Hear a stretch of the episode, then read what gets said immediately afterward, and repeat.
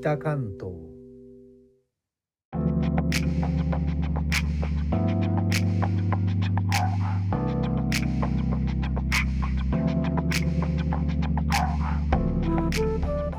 インドネシアから帰ってきた高野です。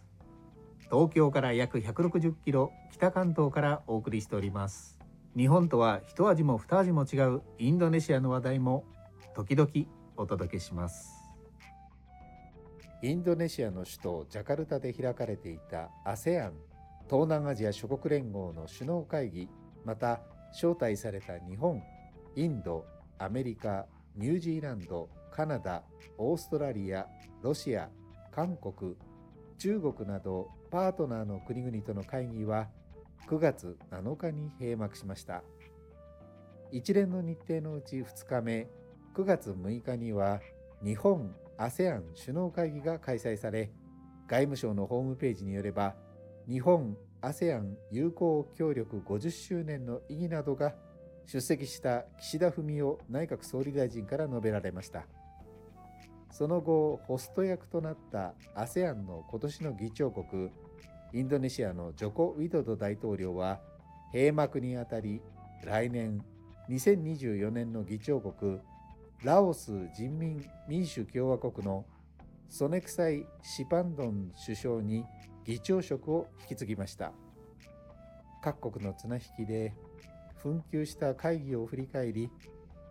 私たちは自分たちの船を船長として動かさなくてはならない。すべての関係者に対し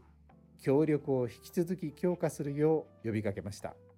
ということで改めまして皆さんこんばんは高野です。お元気ですか？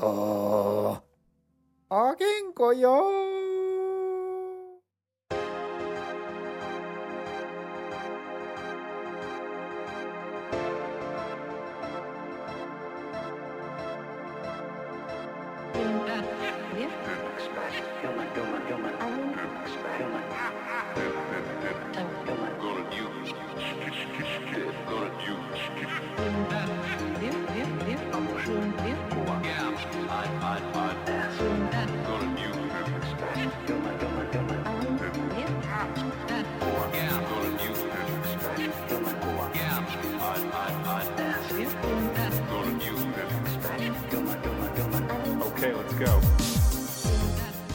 大きな外交イベントが終わったジャカルタでは